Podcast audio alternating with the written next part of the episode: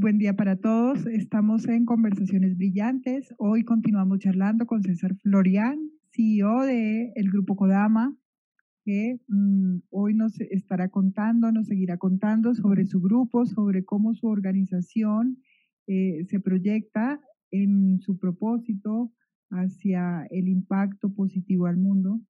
Así que bienvenidos, continuamos con esta rica, rica conversación. Gracias por estar acá.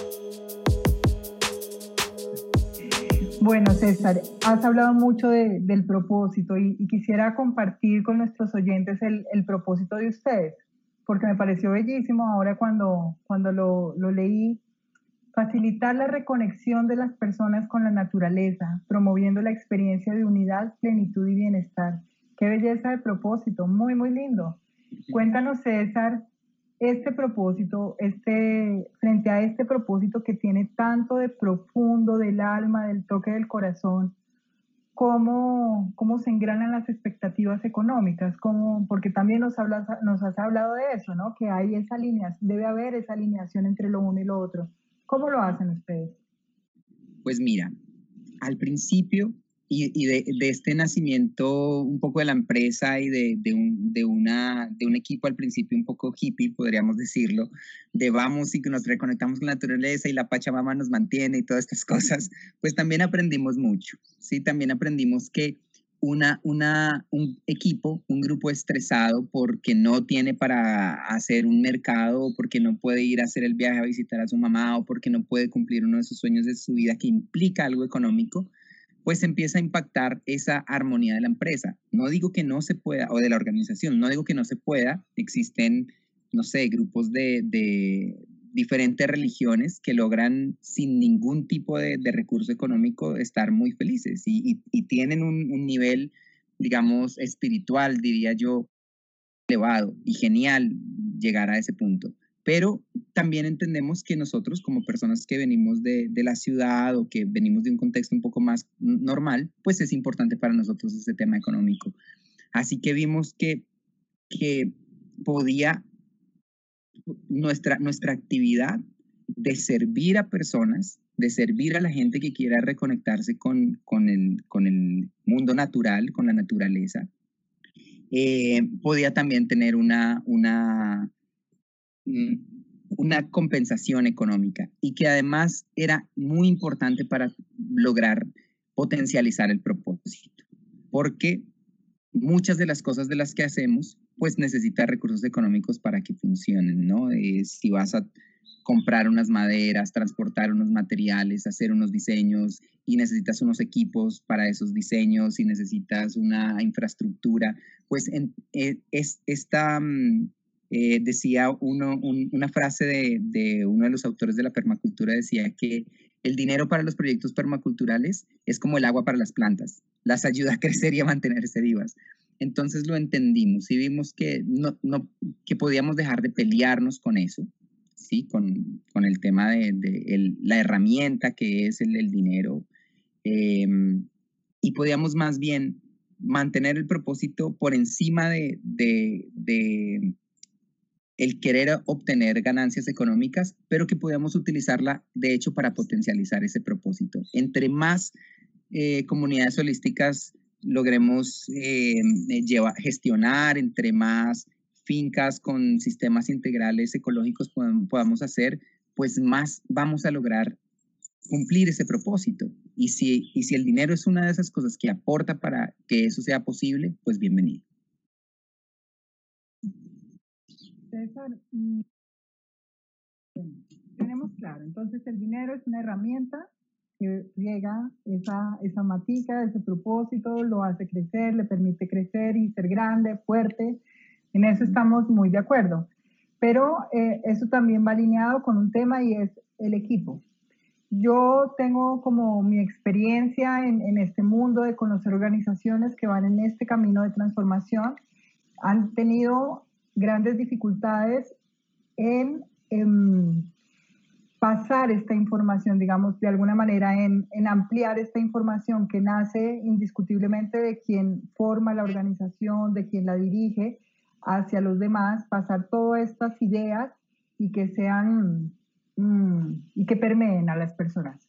es un poco como que todos tenemos que estar alineados en lo mismo para que esto nos funcione, porque si yo, que soy la persona que está dirigiendo el equipo, tengo la idea de poner el propósito enfrente y utilizar las, la economía, el dinero, las finanzas como motor de impulso, pero los demás están detrás de la plata, pues esto no funciona. Entonces, un poco la pregunta es, ¿cómo ustedes, eh, buscando con un, un enfoque tan claro de protección, de conservación hacia las nuevas maneras, en todas estas cosas, cómo han integrado estos temas, rentabilidad y eficiencia y el bienestar del equipo y el posicionamiento en el mercado y estas cosas, cómo han logrado que el equipo entre en esta dinámica, cómo han logrado ustedes mantenerse en la dinámica de mercado, de economía, ¿cómo lo han hecho? Pues mira, em, todavía eso, es, como una de estas cosas que, que, que, ahora están muy de moda, como los OKRs y los objetivos de la empresa y no sé qué, que son cosas que al final nunca vas a, alcanzar. O sea, como te pones allá y no puedes decir, ya cumplí el OKR o ya cumplí el, el, el, propósito de la empresa. El propósito siempre es algo que va adelante y que haces un montón de actividades para que pase.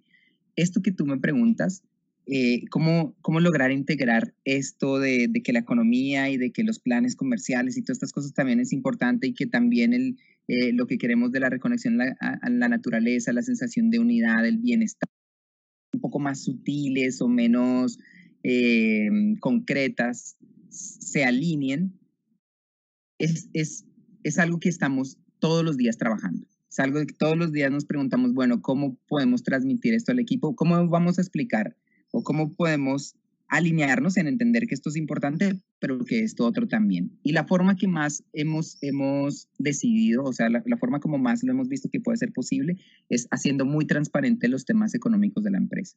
Que todos sepan cuánto gana todo el mundo, qué nos deja un proyecto, cuál es la utilidad, cuál es, en qué vamos a utilizar esos dineros, en, y, y cada vez que el equipo se permea más de esas cifras, y pues obviamente depende del conocimiento también del equipo. Algunas personas están más conectadas con las partes financieras, entonces lo analizan más, otras están, digamos, más tranquilas con, con su pago, con su salario y se acercan menos a eso. Pero en el momento que tengan unas dudas, la, la contabilidad, las cifras de la empresa están totalmente abiertas para todos los, los que hacemos parte del equipo. Entonces creo que eso ha sido algo eh, que nos ha ayudado a conectar las cosas.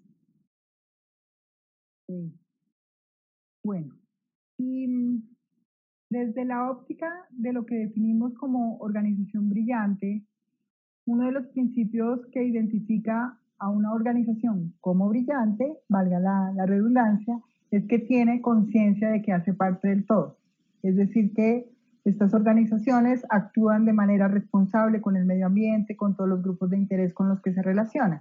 Entonces, frente al medio ambiente, pues obviamente ahí no tenemos mucho mucha, mucha inquietud porque es más que evidente lo que hace el grupo Kodama, pero ustedes van un poco más allá de lo del tema del medio ambiente, ¿no? Entonces yo veo que ustedes hablan en sus proyectos de relaciones de cooperación, de relaciones fraternales con la comunidad, de una comunicación no violenta, entre otras cosas. Están manejando frentes sociales eh, y filosóficos de alguna manera mucho más profundos que simplemente hablar de cuidar el entorno y cuidar de nuestro planeta, ¿no?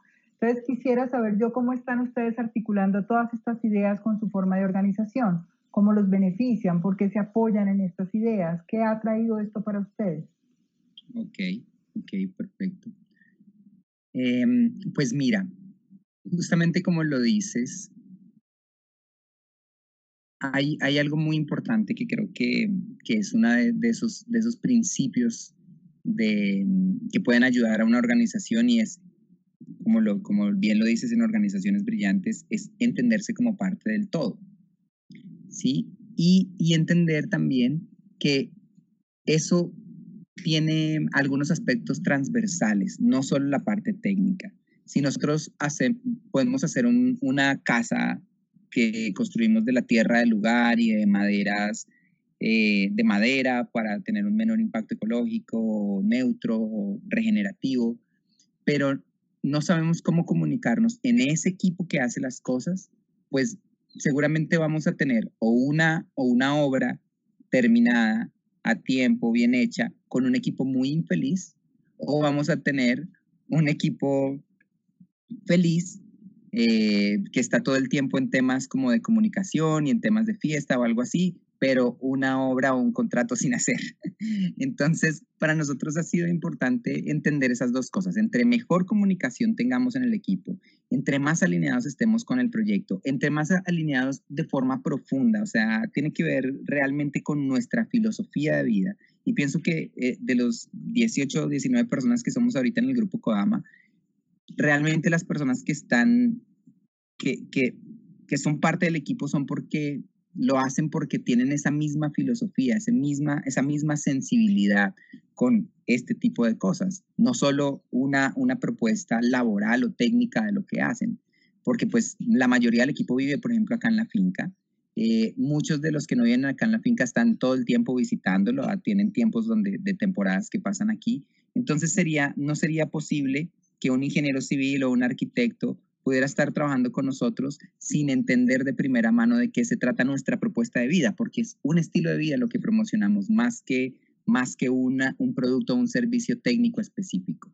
Entonces, y de hecho, eso llega a permear tanto en, en la cultura de la empresa que, que, también en nuestros proyectos, ahorita el proyecto en el que estamos trabajando en, en, la, en la comunidad holística intencional, el Nahual, justamente se llama comunidad holística intencional porque concebimos esa, esa vida de, las personas que van a estar en este proyecto como un concepto holístico, es decir, no podemos dejarles una casita muy linda y un, y un eh, acueducto y un tema eléctrico y de vías, que es un tema físico normal, muy bonito, pero de pronto que no sepan eh, resolver un conflicto entre ellos, tomar una decisión, tener un acuerdo, tener un propósito que les, les permita tomar decisiones de forma más fácil. Entonces, si nuestro propósito realmente es ese bienestar de las personas, como muy bien lo dijiste ahorita, no solo conectarlas con la naturaleza, sino ese, ese, ese, esa sensación de unidad y de bienestar, pues tenemos que ir un poco más allá y debemos vivirlo desde nuestra propia organización para experimentarlo y poder hablar con conocimiento de causa. Entonces, eso es como la, lo que te podría decir acerca de esto. Y me resuena muchísimo, pues cuando tú hablas del Nahual, ya, ya te lo he contado cuando hemos hablado, me vibra el corazón porque me parece un proyecto bellísimo y pensado de una manera muy, muy linda. Em, sí, es eso que hablas de, de vender un estilo de vida que resuena muchísimo con, con el corazón, es con, eso, con lo que resuena. Lindo. Gracias, César, de nuevo. Estamos em, en esta charla con César Florian. Vamos a detenerla aquí por hoy nuevamente y los invito a que nos acompañen en la próxima emisión de, Conversaciones Brillantes para escuchar el final de esta entrevista. César, em, muchas gracias por acompañarnos y continuamos en nuestra próxima emisión. Los espero. Muy amables. Gracias. Lindo día.